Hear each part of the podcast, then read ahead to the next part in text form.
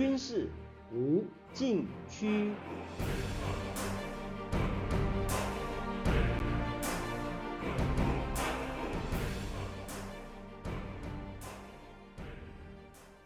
听众朋友们，大家好，您现在收听的是自由亚洲电台的军事无禁区栏目，我是栏目的主持人齐乐意。今天来谈日本政局最新动向。日本前首相安倍晋三七月八日遇刺身亡，震惊世界。安倍两次出任首相，主政八年八个多月，是日本宪政史上任期最长的首相，也是二战后最年轻的首相。日本媒体形容他是划时代的保守政治家，也是务实派的战斗型政治家。安倍的经济政策被称为安倍经济学，推动二零一零年代的日本经济复苏，成为日本经济的转捩点。他采取的公式外交提升日本的国际影响力，他提倡自由开放的印度太平洋理念。被世界主要国家视为战略发展的一面鲜明旗帜。美国总统拜登前往华府日本大使公邸吊唁时说：“安倍去世是世界的损失。”他指示白宫等联邦政府降半旗到七月十日日落。在先前发表的声明中，拜登称赞安倍是日美同盟和友谊的拥护者。他描绘的自由开放的印度太平洋构想将被继承。日本共同社七月八日报道指出，安倍带头制定允许行使集体自卫权的新安保相关法案，飞速强化日美同盟，加快美军和自卫队的一体化运用。但是他强势表决通过新安保法案的违宪之举，带来社会反对声浪。国会周边爆发大规模示威活动，他的强硬姿态使日本政治和社会蒙上阴影。不过，日本国会参议院选举七月十日举行，以首相岸田文雄领导的自民党大获全胜，修宪势力在参议院保持超过三分之二多数席位，加上修宪势力去年十月在众议院选举中也掌握三分之二多数。使得安倍的修宪置业出现转机。岸田文雄指出，选举结果显示民意朝向修宪，他将继承安倍的思想，尽快推动修宪动议，把自卫队明确写入宪法第九条，并新设紧急事态条款，然后将其付诸公投。日本媒体称，曾经担任自民党总裁的安倍，在投票日前两天遇刺身亡。可能对投票行为产生影响，提高自民党的声势。按一九四六年公布日本宪法第九条规定，日本永远放弃发动战争，不保有陆海空军及其他战争力量，不拥有交战权，故称和平宪法。日本历届内阁都遵循此一原则，认为行使集体自卫权超越宪法规定的自卫范围是违宪之举。宪法规定，日本不保有三军及其他武装力量。因为朝鲜战争爆发，美国才同意日本重新武装，陆续成立陆上、海上和航空自卫队，是时代产物，属于自卫性质。日本历届内阁也不同意把自卫队写入宪法，以免违宪。安倍却不这么想。高中二年级，他的老师宣称，日本之所以发展迅速。不是因为日美安保条约，而是得益于宪法第九条，也就是放弃战争。安倍当场挑战老师的言论。当年比安倍高一个年级，后来担任众议员的古屋圭司，他回忆说，当时是中午，在学校食堂，安倍的这个举动引发不小的混乱。有人私下称他不愧是岸信介的外孙。岸信介是一九五零年代后期日本首相，极力主张以对等立场与美国签订新安保条约，规定美国对日本的防卫从道义变成义务，如此有重整军备之嫌，而引发朝野恶斗和大规模示威抗议。岸信介在回忆录中提到，他原来想修宪，结果发生安保斗争而错过时机。安倍晋三曾说，受外祖父岸信介的影响较深，成为他从政的起点。安倍成为首相后，执着于修宪，既有现实考虑，又有家族与生俱来的政治使命。下面休息一下，马上回来。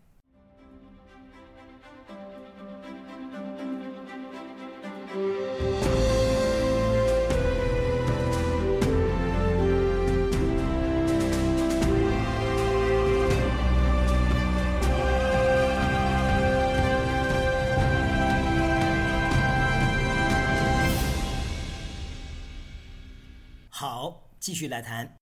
安倍第一次出任首相，在二零零六年九月，他邀集专家学者，针对日本行使集体自卫权符合宪法的问题进行研究。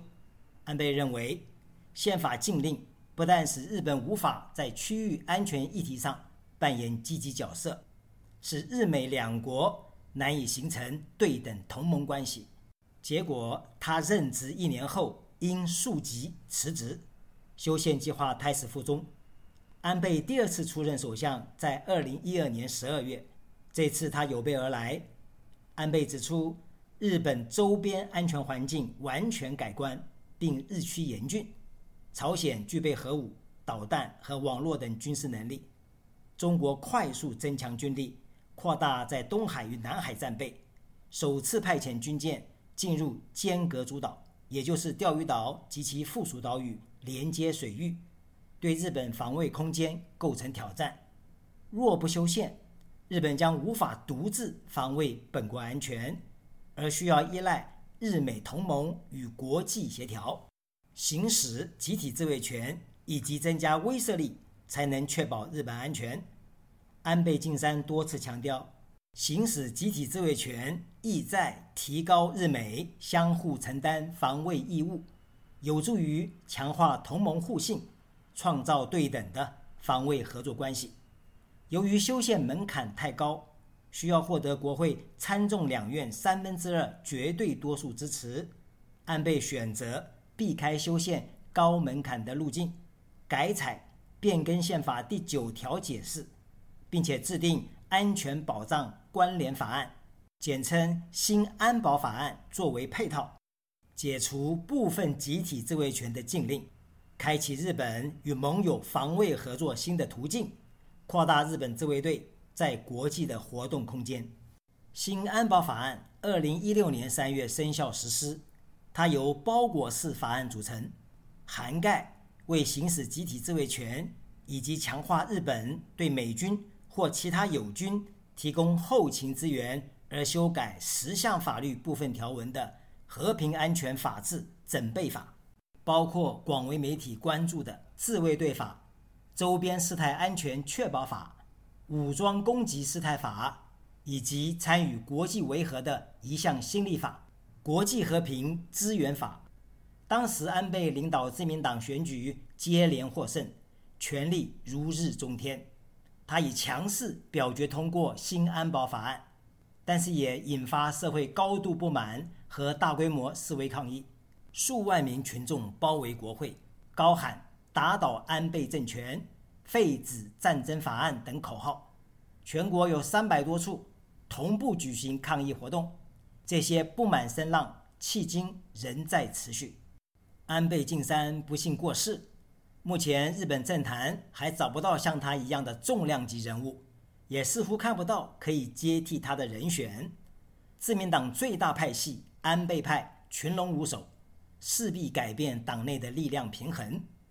岸田文雄带领自民党两次胜选，声势看涨，但是他能否发挥协调能力，维持政权稳定，同时还要正面应对中国、朝鲜？及俄罗斯的三方挑战，对岸田内阁将是一大考验。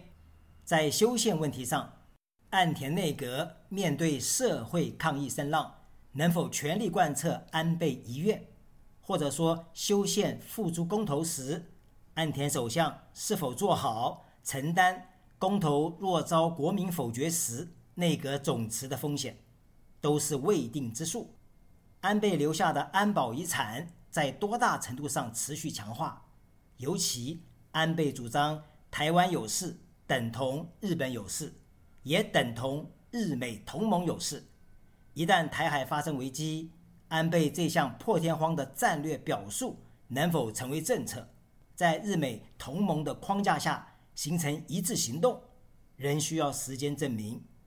去年底，多名日本政府官员证实，自卫队与美军就台湾出现突发事态，制定新的美日联合作战计划草案，为实践安倍主张跨出实质性的一步。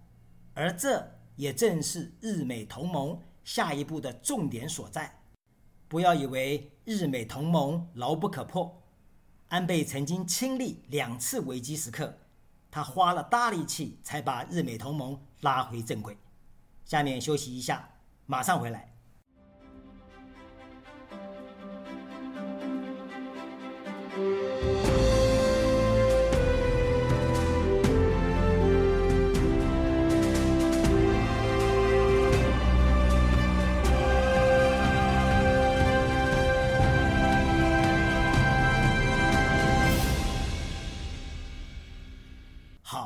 继续来谈，安倍过世后，日经中文网评论员秋田浩之为纪念安倍写文章透露，安倍曾至少两次被日美同盟的危机触动。第一次危机是在他重新担任首相前发生的两件大事：第一，2009年至2010年，因美军冲绳普天间基地迁移问题引发争议。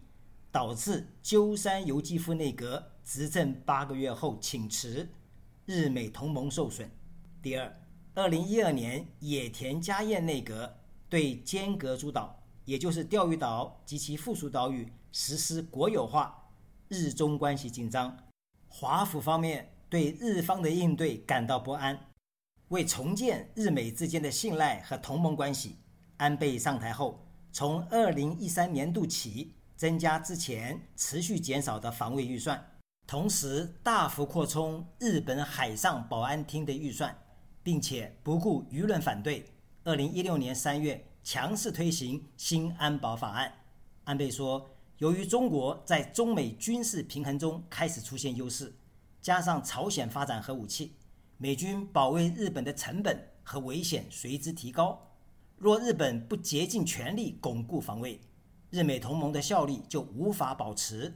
他还说，若日本在防卫方面不努力，估计美国选民迟早不会同意美国承担保卫日本的风险。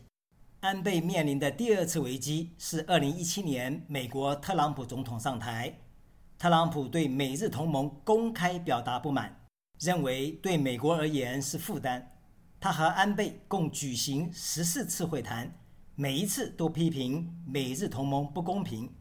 他除了要求驻日美军的驻军经费全由日本承担，美国航母在亚洲执勤的费用也应该由日本分担一部分。秋田浩之说：“为维护日美同盟，安倍不惜讨好特朗普，通过打高尔夫和一起用餐，坚持与特朗普交往。会谈中每一次都准备好幻灯片资料。”说明日美同盟多么符合美国利益。有一次，安倍情急之下对特朗普的再三埋怨激烈的反驳说：“情况不是那样的，我大大降低了支持率，才换来通过安保法。日本社会质疑新安保法案违反宪法，使日本成为可以战争的国家。安倍的本意正好相反，他认为没有安保法，日美同盟难以为继。”恐怕也很难保证日本的稳定。